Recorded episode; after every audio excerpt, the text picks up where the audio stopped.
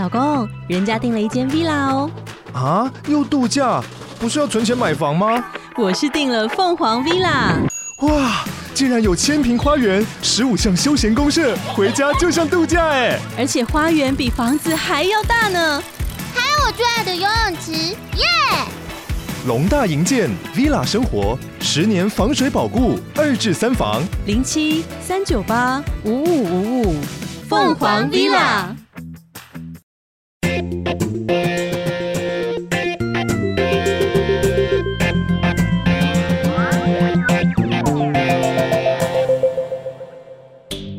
早安，你好吗？欢迎收听老周的 Money Talk，在这里我们聊聊钱和财富。很快哦，时间又到了一年的中间了哦，所以我们在这个股东会的旺季呢，我们就准备了几个全球性的大公司、龙头公司呢给股东的信，然后从给股东的信当中呢，解读一些他们必须的要提供给大家的重要的财务资讯，还有他们如何去看待这个在地缘政治以及通膨夹击下的一个新的世界的变局。今天要来跟大家介绍的这家公司呢，嗯，相信大家台湾人都非常的熟悉。它是一个呃总部在华盛顿州的 Issaquah 的公司，然后它是零售业，然后它在台湾的内湖店、台中店跟中和店呢，它的业绩都是全世界的前十名哦。讲到这边，大家应该就非常熟悉了，它就是 Costco。好，那很多人说应该念 Costco。好，在介绍 Costco 之前呢，我们先来跟大家介绍一则听众朋友的留言哦。他说呢，他的标题是五星推推。他说感谢老周制作这么棒的内容，现在每天狂听，超级赞。这位朋友叫做路过的卡面赖达。好，我们非常谢谢路过的卡面赖达，也期待你支持更多我们的节目，并且呃做更多的留言，然后跟我们有更多的互动，跟呃让我们知道喜欢什么样的内容。好，听完了这个听众朋友的留言之后呢，我们来介绍一下 Costco 的呃经营的概况。本集节目呢，我们会分成三大重点。第一个重点呢，就是从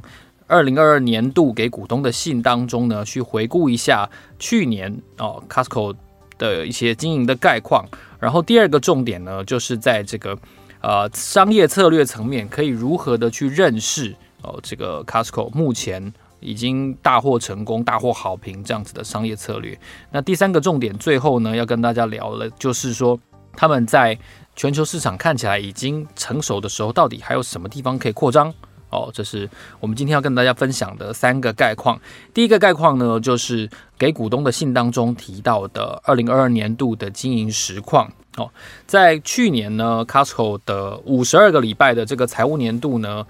净营收是两千两百二十七亿美元哦，较前一个财务年度是成长了百分之十六哦。那同时呢，净利是五十八亿美元哦，每股大概是十三点一四美元。那成长率稍微比营收再高一些些哦，成长了百分之十七哦，所以算是。利润的成长可以完全跟得上，甚至小幅的超越营收的成长，这件事情是蛮不容易的哦。因为因为零售业在成本的挤压、在员工薪资福利的增加等等的各种方面的侵蚀之下，获利能够维持这个局面是蛮不容易的一件事情。那同时呢，Costco 也提到在信中提到，呃，会员费的年费的收入是增加了百分之九，达到了四十二亿美元哦，这是具体的财务数字的概况。同时呢，Costco 也在信中提到说，过去一个财务年度哦，他们在二十三个地方开设了新的门市哦，当中包括了美国十四个、加拿大两个店，然后呢，日本、韩国、墨西哥、西班牙、中国大陆、法国跟澳洲各一个，所以加起来一共是二十三个新的店。然后同时，他们也开始在纽西兰跟瑞典开设新的据点。而且大家如果有印象的话呢，其实去年一个非常非常重要的事情，就是 Costco 以大概三百亿左右的新台币呢，从大统集团这个老朋友的手上呢，把台湾地区的这个股权哦，少数股权给买回去了，成为百分之百持有的哦，这是很特殊的现象，就是在一个市场，他们是以。部分释股的方式去经营。哦，一般来说他们是会直接进入这个市场，而不会跟当地的伙伴结盟的。哦，所以这是一个二十五年前一个蛮特殊的一个现象。好，在同时呢，信中也提到说，Costco 的八个电商网站在全球都取得了相当的进展。哦，电商网站的营收成长了百分之十。哦，相较于前年，前年的营收呢，成长就相当可观，成长了是百分之四十四。好，那电商网站的销售成长都是来自什么东西呢？哦，他讲到的都是一些比较大件的东西，包括了床垫、电视、家具、哦，运动用品、阳台设备跟电器。哦，这些呃大型。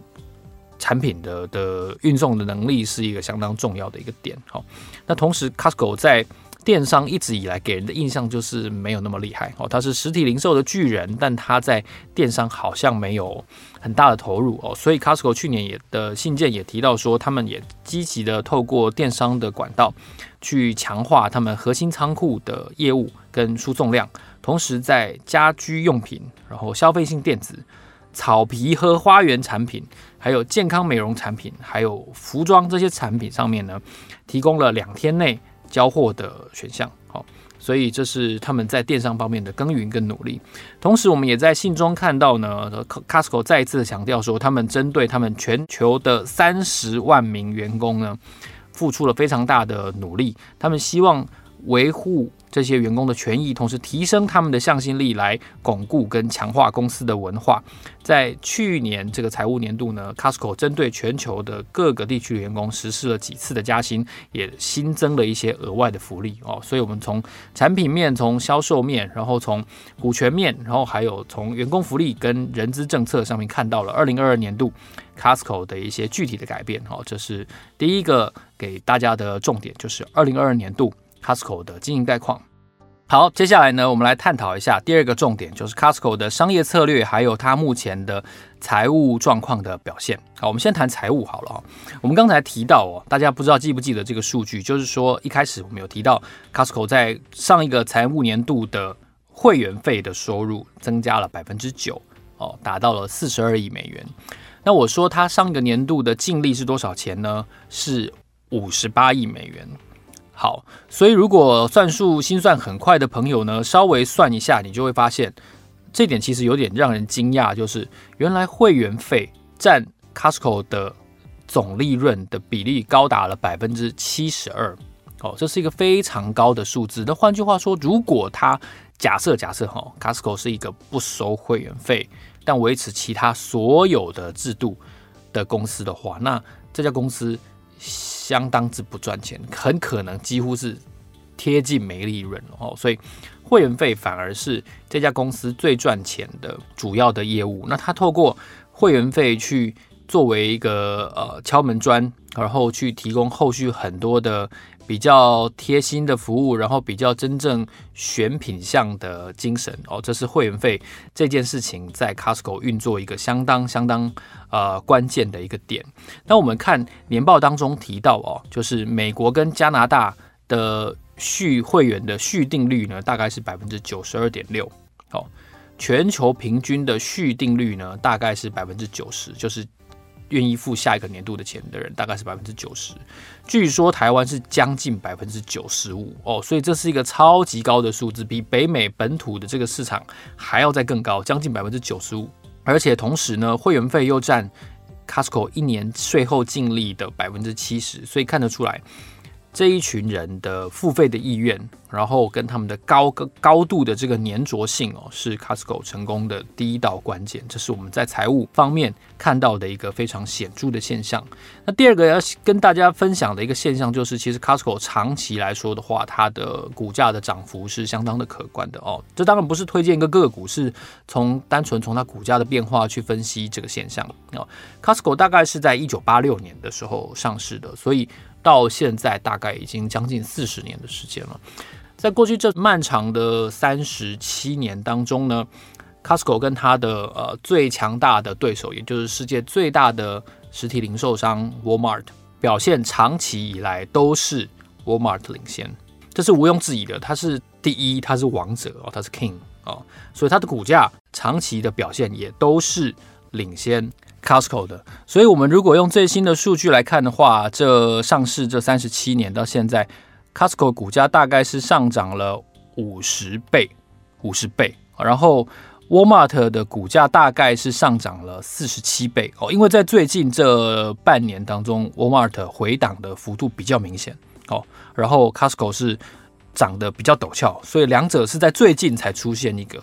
交叉点哦。四十年涨五十倍，那过去这四十年当中是有一个两次的股票分割哦，两次都是一股切成两股哦，所以它才有比较明显的变化，它不是单纯的股价上涨而已哦，这点要跟大家分享。那同期间呢，这个标普五百的股价涨幅是十六点二六倍哦，十六点二六倍，所以很明显，Costco 的。股价是远远超过指数的，不过它当然它也有一些成功的 DNA 在里面哦。那 DNA 是什么呢？其中一个就是我发现 Costco 坚持用比较低的毛利率去经营。我帮大家整理一下它跟 Walmart 之间的毛利率的表现。如果同样用过去五个 quarter 的数据来看的话，一个非常明显的就是 Costco 的毛利率大概都在百分之十二。到百分之十二点六左右，哦，它是逐季下降的。我相信这是通膨的关系。哦，Costco 从五季以前的数据是百分之十二点六五，Walmart 呢是百分之二十四点九，哦，大概是一半，哦，就是 Walmart 的一半。然后呢，两者都不断的往下走。到了二零二三年的第一季度呢，Costco 是剩下百分之十二点零七，哦，Walmart 呢剩下二十四点零九，也还是差不多一半左右。所以他用一个很明显更低的。毛利率去控制它的利润，有江湖传言说，如果 Costco 的有一个产品的毛利率要到百分之十五的话，必须要它的 CEO 签字哦，就是要这么高的层级，十五也不是很夸张啊。人家 Walmart 的平均是二十四，哎，哦，所以你就看得看得出来说，其实 Costco 的呃利润的政策是掐得很紧的，哦。然后这个公司呢，你会说它的股票这个这个简称是 COST。哦，就是 cost 的成本，哦，所以你看它从从简称就告诉你，它是一家非常重视成本的公司。那可想而知，它其实配息就不会太高。好，它配息的话呢，只有大概殖利率只有大概零点八左右，零点八趴，哦，非常非常的低。那当然了，这也是因为说，呃，Costco 现在已经是一个股价五百零六。五百零六美元的一家超高价的一个公司，换成新台币已经新台币一万五千多块了哦，所以要买它一股是是蛮贵的哦，所以所以你不能期待说这样的成长股要配出很高的殖利率，这个也是不切实际的一个期待啦。那我们刚才提到说它的呃长期的成长表现是非常亮眼，对不对？那我就注意到在它的独立董事名单里面，在年报里面有一个很熟悉的名字哦，叫做 Charles Munger。那我就吓到，我就想，Charles Munger 是是巴菲特那个 Munger 吗？然后我就 Google 了一下，发现靠，还真的是，真的是那个 Munger。然后原来这个 Munger 非常喜欢 Costco 的呃经营文化跟他的实际缴出来的经营绩效哦，所以他到现在为止，他手上个人手上还有 Costco 大概十八点七万股哦，是 Costco 前三大个人股东之一哦。当然，以他的资产来说，这个不到一亿美元的这一笔投资是。不太多了，不太显眼，但是有这种重量级的股东愿意当他的独立董事，对 Costco 的不管形象也好，或者说对他公司治理的透明度哦，都是非常大的加分哦。特别是他已经当了二十几年的独立董事了。哦，虽然说前年的时候，波克夏已经把他的股权，把波克夏名下公司的股权哦给卖掉了。哦，但是 Munger 个人对于 Costco 的肯定是非常高的。他曾经在前年的股东会说过一句话。他说呢，我希望美国的其他的一切 everything 啊，就像是 Costco 的公司一样在运作。这样的话呢，这对于我们来说是一个何等的祝福哦。所以你可见，不管效率也好，不管是财务绩效也好，哦，Munger 是极度肯定 Costco 的运作哦。这也表现在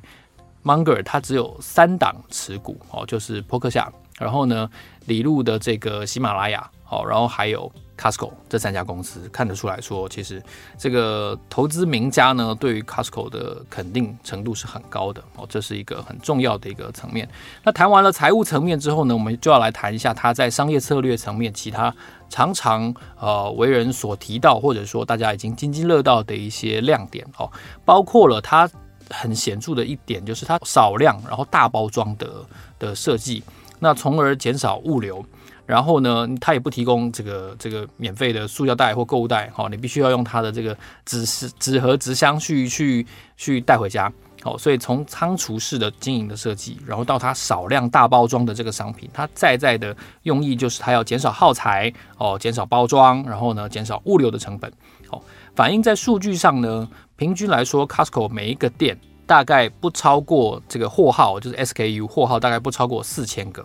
哦，就一家店内大概不会超过四千项产品，但一般其他的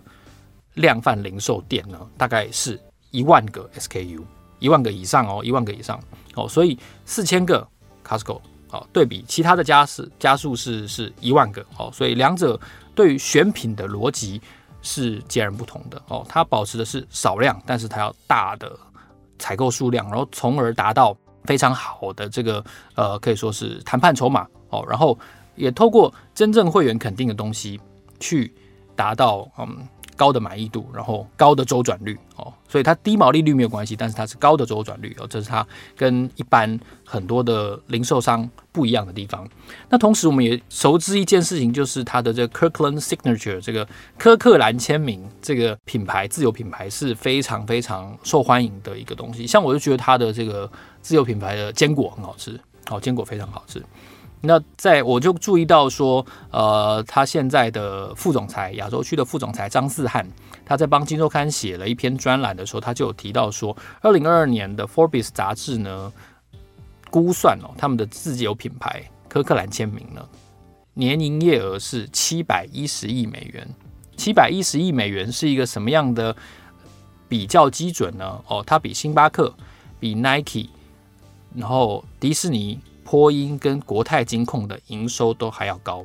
哦，就是他们的自有品牌哦，就是你就可以感觉出来说，哇，七百一十亿，所以大概是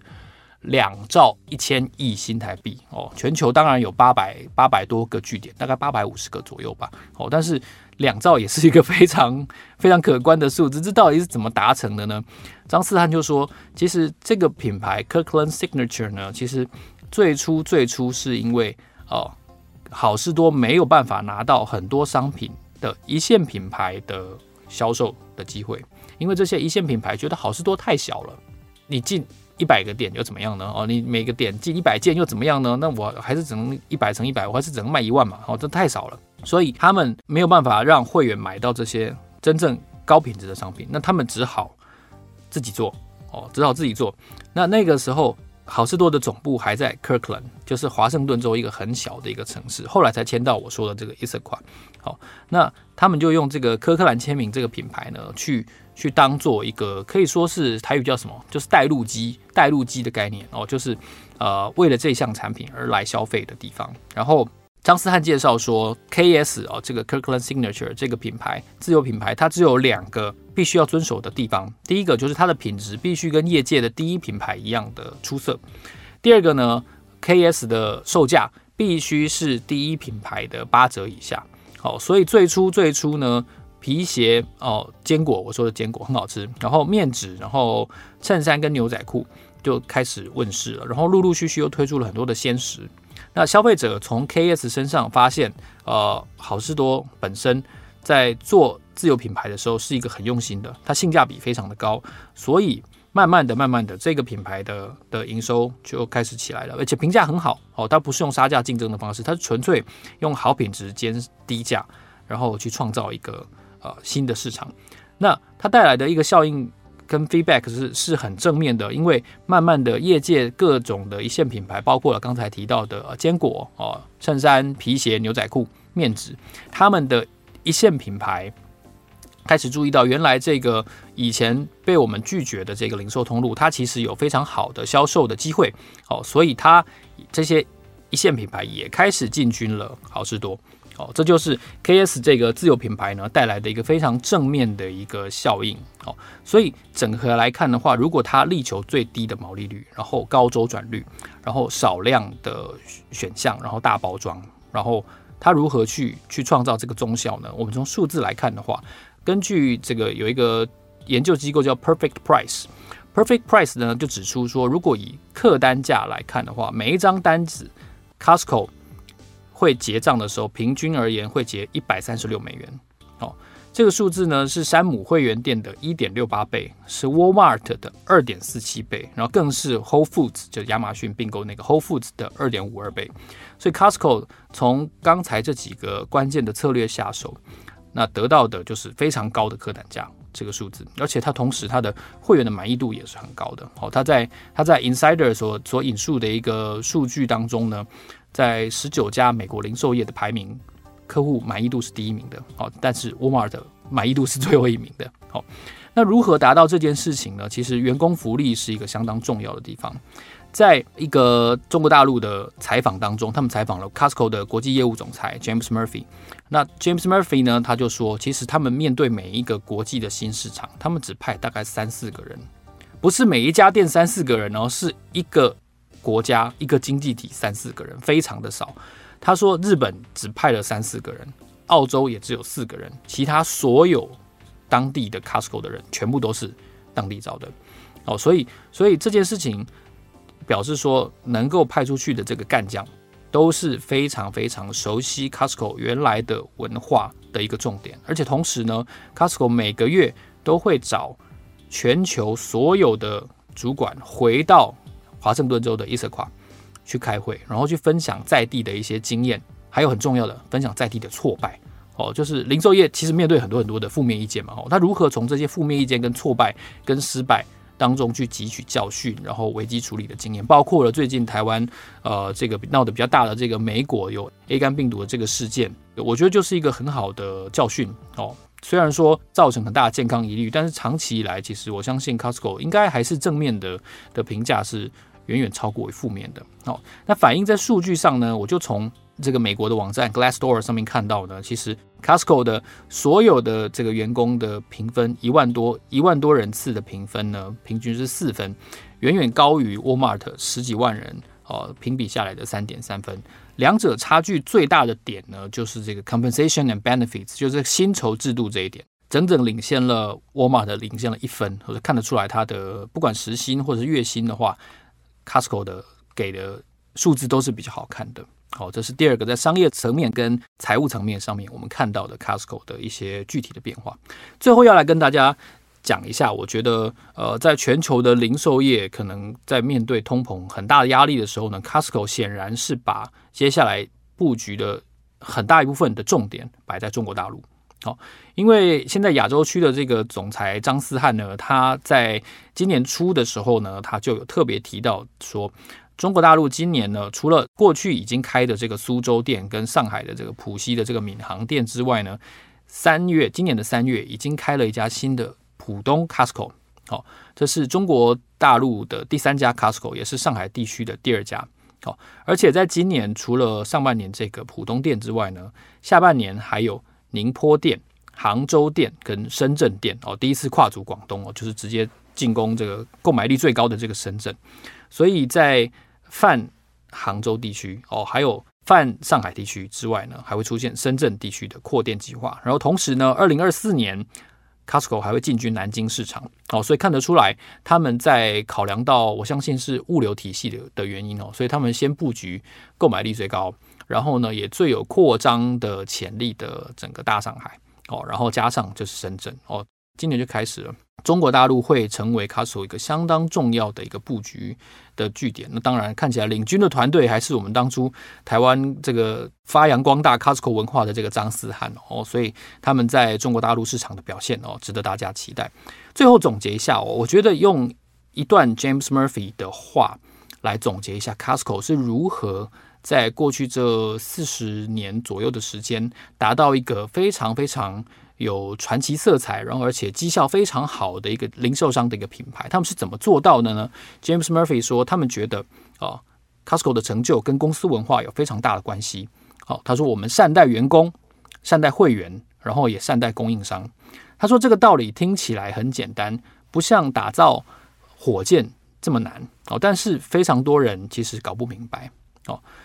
James Murphy 说。这一套概念很简单，但是是数十年来我们花了很多力气才把它变得简单的。